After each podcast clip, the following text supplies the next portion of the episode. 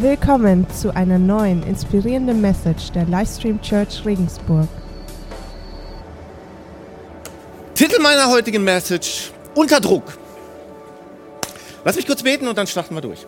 Lieber Jesus, ich möchte danken, dass du uns zu allen Lebensbereichen was zu sagen hast. Und, und ich denke, wir, werden alle Lebensbereiche haben, wo, wo es eng wird, wo, wo wir einfach Druck von außen spüren, Druck von innen spüren. Und ist so gut zu wissen, dass, dass du uns da auch Dinge mitgibst und Hilfen mitgibst. Und ich möchte dich bitten, dass du heute durch mich durchsprichst zu jedem Einzelnen, dass jeder was mitnehmen kann, ganz konkret für seinen Alltag, von deiner Liebe und von deiner Weisheit. Amen. Amen. Ein Freund hat mal folgende Geschichte erzählt. Und zwar hatten die als Familie so ein Hightech-Produkt, und zwar einen Dampfkochtopf. Hoher Druck, schneller kochen. Ganz einfaches Prinzip. Und was er noch hatte, er hatte eine super Nase. Also er kam immer von der Schule nach Hause, äh, kam die Haustür rein und dann wusste er gleich, was zu essen gab. Nur diesmal, diesmal war es ein bisschen anders. Er kommt die Haustür wieder rein, schnuppert so ein bisschen und denkt, okay, ist Gemüse dabei, ein bisschen Fleisch auch, aber, aber dann war er verwundert, weil irgendwie war so ein scharfer, so ein, so ein beißender Geruch dabei. Das konnte er sich irgendwie nicht äh, zusammenbringen. Auf jeden Fall stürmt er in die Küche, kommt rein, zuckt zusammen und ist total erschrocken, weil überall, wirklich überall war Eintopf zu sehen. Auf der Arbeitsplatte, auf dem Boden, an den Schränken, an den Fensterbänken, alles war voll. Und was er dann noch sah, seine Mutter, die schon angefangen hatte, alles aufzuschrubben. Von daher hat er sich gedacht, ah ja, macht alles Sinn. Also es gab Eintopf und das Scheuermittel roch er auch. Was er dann aber auch sah, war dieser Dampfkochtopf. Und der war irgendwie so komisch verformt und der war so in zwei Teile aufgeplatzt. Also irgendwas war da defekt gewesen, ob jetzt das Ventil kaputt war oder verstopft war. Jedenfalls konnte dieser Druck anscheinend nicht mehr ausweichen. So, und was normalerweise für diesen Topf so äh, ganz easy handelbar war, nämlich den Druck geregelt abzulassen, hatte nicht mehr funktioniert. Und so hatte sich so viel Druck in dem Kessel aufgebaut, dass er einfach explodiert ist. Und an diesem Tag hing das Mittagessen halt an den Fensterscheiben. Also, Titel meiner heutigen Message, unter Druck. Wer kennt den Film Das Boot? Kennt den noch jemand? Schon älterer Film, ist super, kann ich nur empfehlen. Und zwar geht es da um ein U-Boot im Zweiten Weltkrieg. Und irgendwann wird dieses U-Boot von einer Mine getroffen und dadurch wird es manövrierunfähig. Äh, für ein U-Boot besonders schlecht, weil sie konnten nicht mehr regeln, auf und abzusteigen. Und deshalb ist es immer weiter gesunken in dem Film. Und es ist immer weiter runtergegangen und immer weiter ist der, Luft, äh, der, der Wasserdruck gestiegen. So, jetzt muss man wissen, früher äh, war die Schweißtechnik noch nicht so vorangeschritten und deshalb mussten Steiler und die ganzen Boote, die wurden genietet. Also so mit dicken Nieten zusammengehalten. Und irgendwann war der Wasserdruck so hoch, dass die Nieten rausgeflogen sind, wie Geschosse. Und das wird in dem Film dargestellt. So, jetzt kannst du dich natürlich fragen, hey, was ist mit dem los? Warum erzählt er das Ganze da vorne? Weil, Tatsache, Druck ist nicht nur eine physikalische Größe. Kennen wir noch hoffentlich aus der Schule, Druck. Gleich Kraft pro Fläche. So. Aber, sondern, ich denke, wir kennen auch Druck in unserem Alltag. Ja? Wie Druck so auf uns zukommt, sich so langsam aufbaut, wo wir merken, oh, jetzt, jetzt geht's los und, und wie sich dann Druck persönlich ganz konkret auf uns auswirkt. Und Fakt ist, meistens müssen wir diesen Druck zumindest eine Zeit lang standhalten. Den müssen wir einfach aushalten. Können nicht einfach äh, auf Seite gehen, ausweichen, davonlaufen. Oft müssen wir den Druck einfach aushalten. So, aber wenn das so ist, dann brauchen wir auch spezifische Ventile, um diesen Druck wieder geregelt ablassen zu können. Und ich, ich, ich denke, wir kennen alle Druck von außen. Sei es Prüfungen, klar, in der Schule, im Studium, Prüfungsdruck, ne? Termindruck. Manchmal wacht man morgens auf und denkt, schaut sich in den Terminkalender und sagt, ey, wie, wie soll ich diesen Tag überleben? So viele Termine, so eine enge Tageseinteilung. Finanziellen Druck. Irgendwann Mitte, Mitte des Monats, das Konto ist leer, du hast noch Menge Rechnungen zu bezahlen, du weißt gar nicht, wie du die bezahlen sollst. Erwartungen im Job, bei Freundschaften, in der Beziehung. Ich meine, kennt das, kennt das jemand von euch? Oder bin ich da ganz alleine? Ja, ein, paar, ein paar kennen das. Ne? Und, und was oft noch schlimmer ist, durch diesen äußeren Druck entsteht dann meist innerer Druck. Also Druck, den wir uns selber machen, unsere Erwartungen an uns selber. Und wenn du so bist wie ich, weiß ja nicht, aber dann, dann bist du auch noch dein größter Kritiker. Ne? Also ich, ich bin jemand, der, der hinterfragt immer alles, optimiert gerne, habe so ein bisschen Hang zum Perfektionisten und ich frage mich immer wieder, wie hätte das besser laufen können, optimierter laufen können. Ich mache mir da auch noch selber totalen Druck. Und ja gut, eins will ich klarstellen, Druck ist nicht per se was Schlechtes. Also ist nicht komplett schlecht. Nochmal zur Physik. Beispiel Auto, im Zylinder baut sich Druck auf durch eine Verbrennung und dadurch können wir fahren. Es gibt Energiegewinnung durch Druck, irgendwelche Turbinen, die angetrieben werden. Äh, es gibt zum Beispiel, es wird so Wasserdruck, kann durch ganz feine Düsen durchgeschossen werden. Und da wird so ein hoher Druck aufgebaut, dass man selbst Stähle ganz präzise schneiden kann. Also es ist gut. Ne? Und auch bei uns Menschen ist ein gewisser Druck auch gut. Das ist so.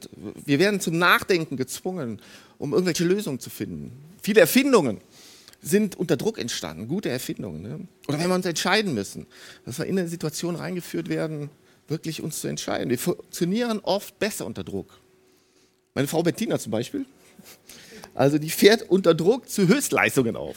Das ist wirklich so. Das ist toll. Ne? Das Problem ist jetzt nur, wenn dieser Druck zu groß wird und nicht mehr abgelassen werden kann, dann kann das sehr unangenehm werden und unser Leben bis zum Explodieren bringen. Und vielleicht an der Stelle ein kleiner Hinweis.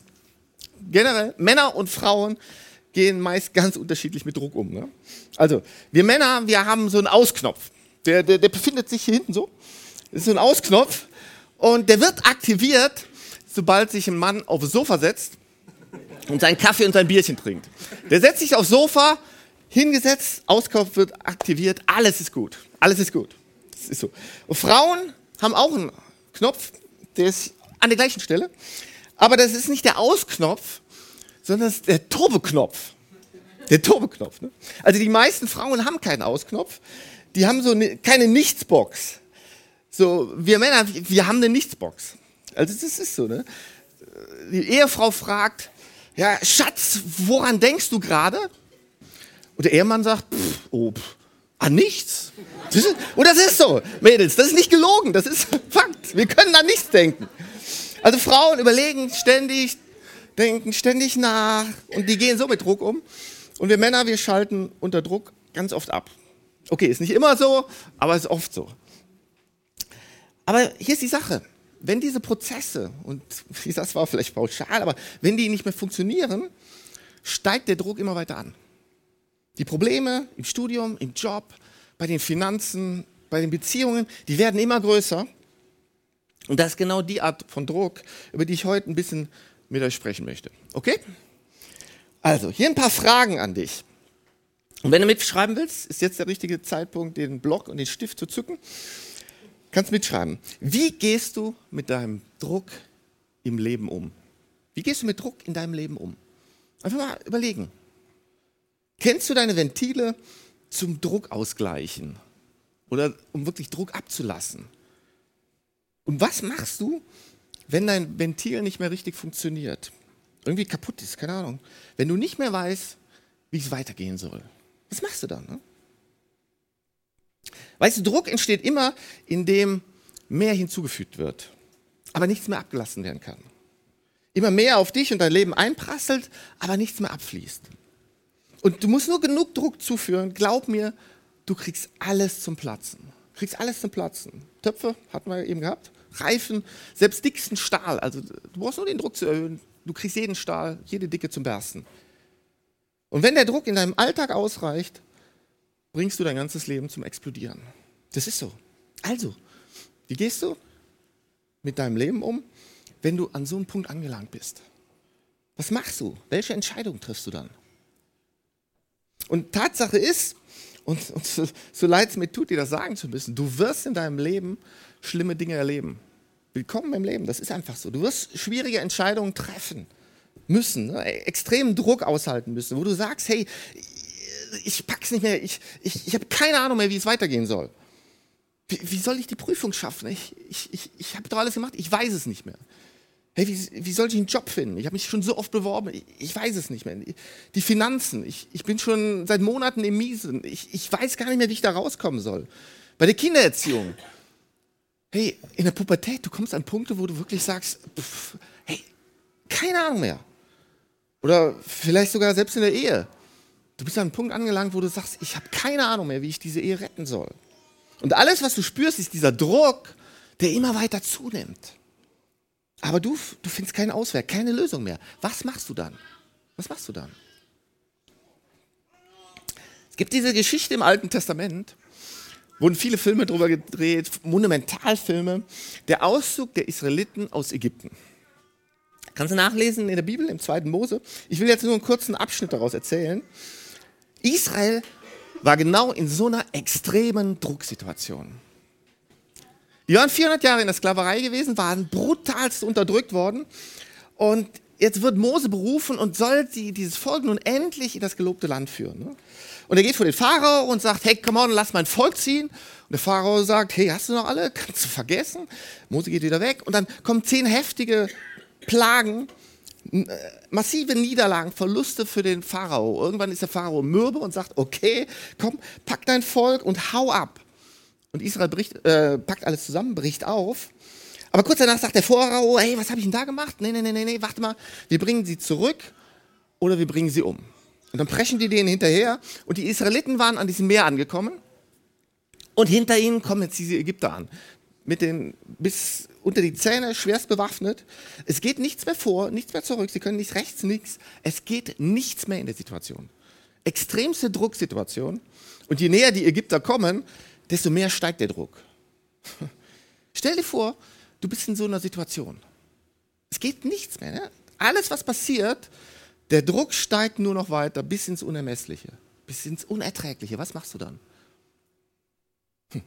Und genau hier steigen wir in die Bibelstelle ein. Steht im 2. Mose, Kapitel 14, Abvers 10. Als die Israeliten den Pharao und seine Truppen heranziehen sahen, packte sie das Entsetzen, verständlich, und sie schrien zum Herrn um Hilfe. Gut, tolle Reaktion kann man ja sagen, super in der Situation, äh, in der Situation. Aber jetzt geht's weiter. Zugleich machten sie Mose bittere Vorwürfe. Gibt es etwa in Ägypten nicht genug Gräber für uns? Warum führst du uns hierher? Wir sollten wohl hier in der Wüste sterben. Was hast du uns nur angetan? Warum hast du uns aus Ägypten herausgeholt? Haben wir dir nicht schon dort gesagt, du sollst uns in Ruhe lassen? Wir hätten bleiben und den Ägyptern dienen sollen. Lieber wären wir ihre Sklaven geblieben, als hier in der Wüste umzukommen. Hey, und du denkst dir, what? Was ist denn jetzt los?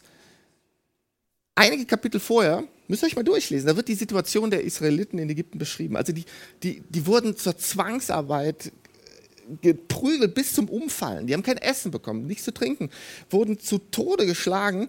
Ihre Kinder wurden sogar umgebracht, damit das Volk nicht so groß wird. Und jetzt wollen sie wieder dahin zurück. Hey, was, was ist denn mit denen los?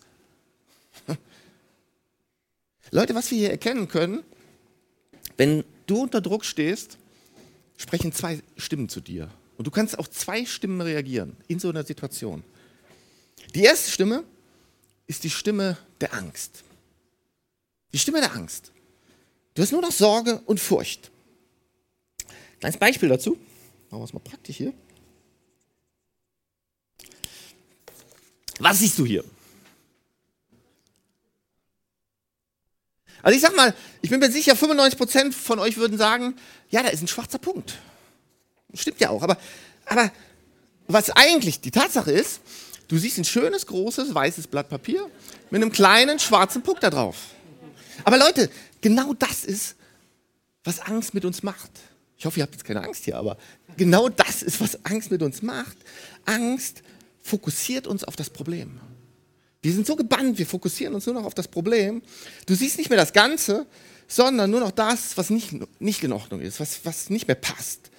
Du siehst nur noch die Herausforderungen, die, die Probleme, den Mangel, nicht mehr das, was Gott schon alles in deinem Leben gewirkt hat, dir geschenkt hat.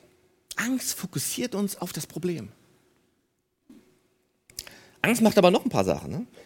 Angst greift dein Herz an. Angst greift massiv dein Herz an. Schauen wir uns die Israeliten nochmal an. Die sagen, gibt es in, etwa in Ägypten nicht genug Gräber für uns? Hey, wie zynisch. Wie zynisch. Hey, 400 Jahre haben die Ägypter da Gräber geschaufelt und jetzt wollen sie sich lieber selber reinlegen oder was?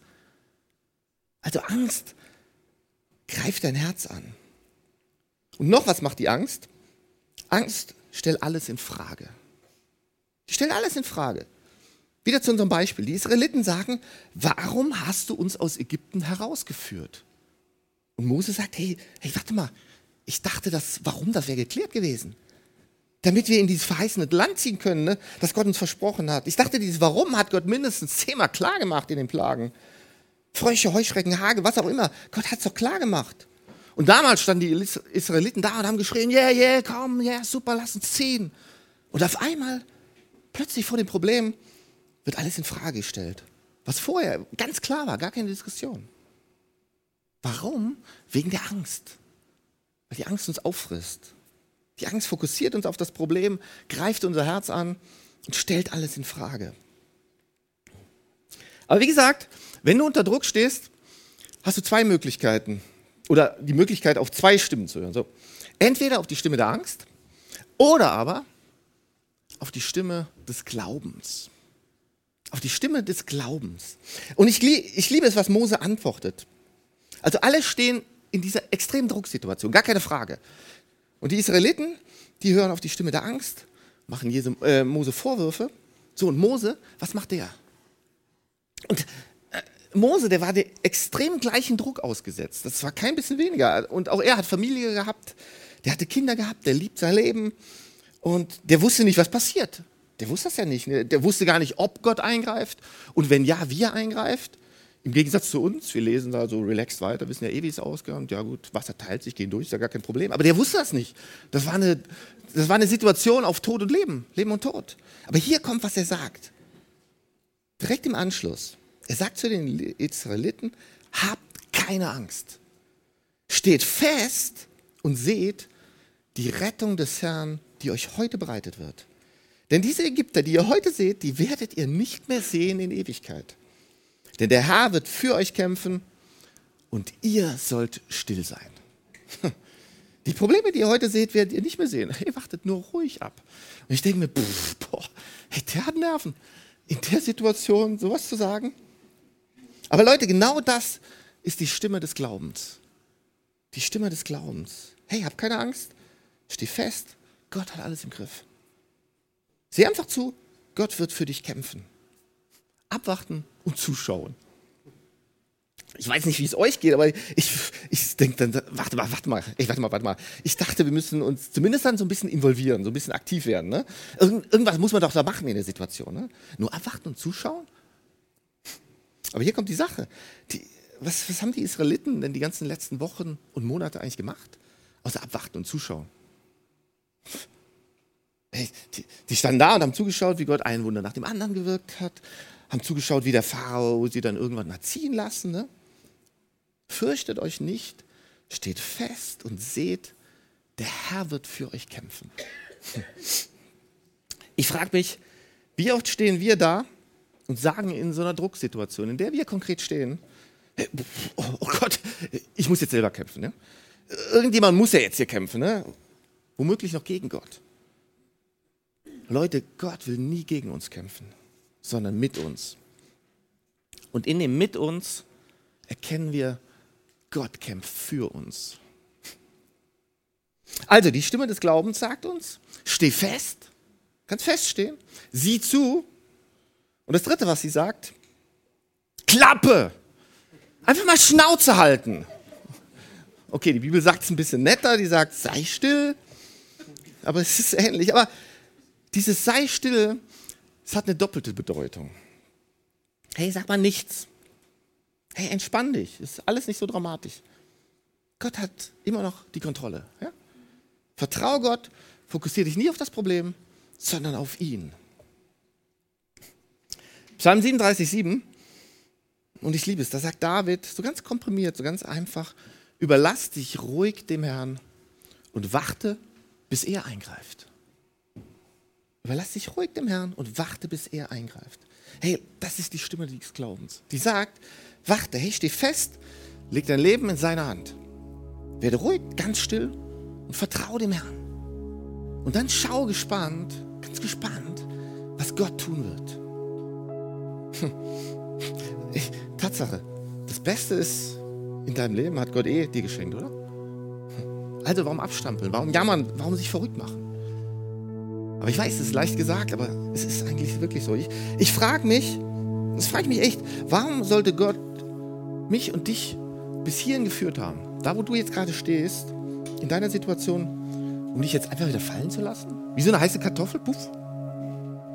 Warum hast du Angst, jetzt alleine sein zu können, dass er dich alleine lässt? Sollte Gott, der dieses gute Werk in dir begonnen hat, es nicht auch zur Veränderung bringen? Hm. Schreibt Paulus. Schreibt Paulus. Hier, Philippa 1, Vers 6.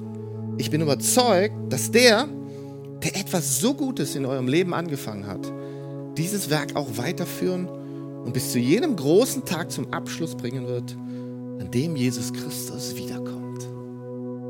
Gott wird es vollenden. Ne? Ist Jesus wiedergekommen? Noch nicht? Noch nicht? Also was macht er? Er führt dich weiter. Er führt das weiter, was er in dir begonnen hat. Versorgt dich weiter, lässt dich nicht allein. Und Jesus wird nicht aufhören. Er wird nicht aufhören, dich zu lieben. Nicht aufhören. Und das ist genau das, was Paulus meint. Er, der uns alles gegeben hat, wie könnte er uns irgendetwas vorenthalten? Hey, ich wünsche mir so sehr, dass du und ich, dass wir echt sagen können, ich weiß, Gott hält mich in seiner Hand. Er wird mich nicht fallen lassen, sondern wird mich immer trösten, wird mir immer helfen, er wird mich immer lieben, immer lieben. Und ich möchte dich ermutigen, wenn du unter Druck stehst, vielleicht auch gerade konkret, füll dich nicht mit Angst. Lass nicht die Angst über dein Leben herrschen. Ne? Lass dein Herz nicht bitter werden, nicht zynisch werden, sondern sprich immer wieder aus, was Jesus über dein Leben ausgesprochen hat. Du bist in seiner Hand. Er lässt dich nicht fallen. Jesus liebt dich grenzenlos. Und auch wenn du heute an einem Punkt stehst, wo du niemals hinkommen wolltest, wo du vielleicht früher gesagt hast, oh Mann, ey, da, niemals, ich, niemals, niemals an dem Punkt, lass dir sagen, dieser Punkt ist nicht hoffnungslos für Jesus. Und auch wenn du es selber verschuldet hast, dass du jetzt an diesem Punkt bist, du bist nicht hoffnungslos für Jesus. Nichts und niemand ist hoffnungslos für Jesus. Noch eins zum Abschluss, ganz kurz. Ich glaube, die Situation, die am meisten Druck verursacht, ist der Tod.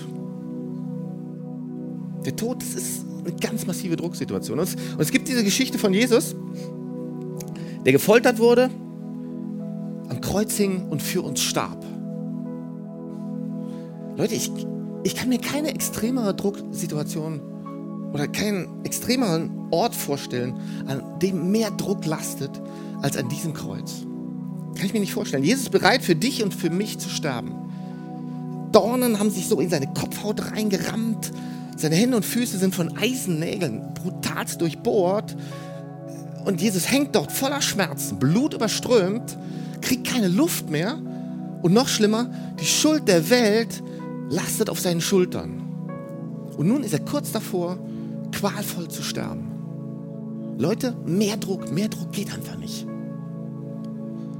Was kommt in dieser Situation aus ihm raus? Wie gesagt, Druck, Druck bringt zum Vorschein, auf welche Stimme du hörst und was dann in dir ist, mit was du dich gefüllt hast. In dieser Situation sagt Jesus, Vater, vergib ihnen, denn sie wissen nicht, was sie tun. Als der größte Druck auf Jesus lastet, kommt raus, was in seinem Herzen drin ist. Vergebung, Annahme, Liebe und Gnade. Als Jesus qualvoll an diesem Kreuz stirbt, vergibt er dem Verbrecher neben ihm und vergibt er dir und vergibt mir alle meine Schuld und schenkt uns seine Liebe. Das ist was Gott macht. Und ich liebe es, so ist Jesus, so ist unser Gott. Hey, lass uns nochmal gemeinsam aufstehen, um Gott zu loben. Aber es soll nicht nur einfach ein Lied sein, es soll ein Bekenntnis von uns als Church sein, unsere Sehnsucht näher an Jesu Herz zu kommen. Und wenn du in einer Situation bist, unter Druck, immer mehr auf dich einhämmert, du nicht mehr weißt, wie es weitergehen soll, dass du bewusst entscheidest, ganz bewusst entscheidest, nicht auf die Stimme der Angst zu hören, sondern auf die Stimme des Glaubens.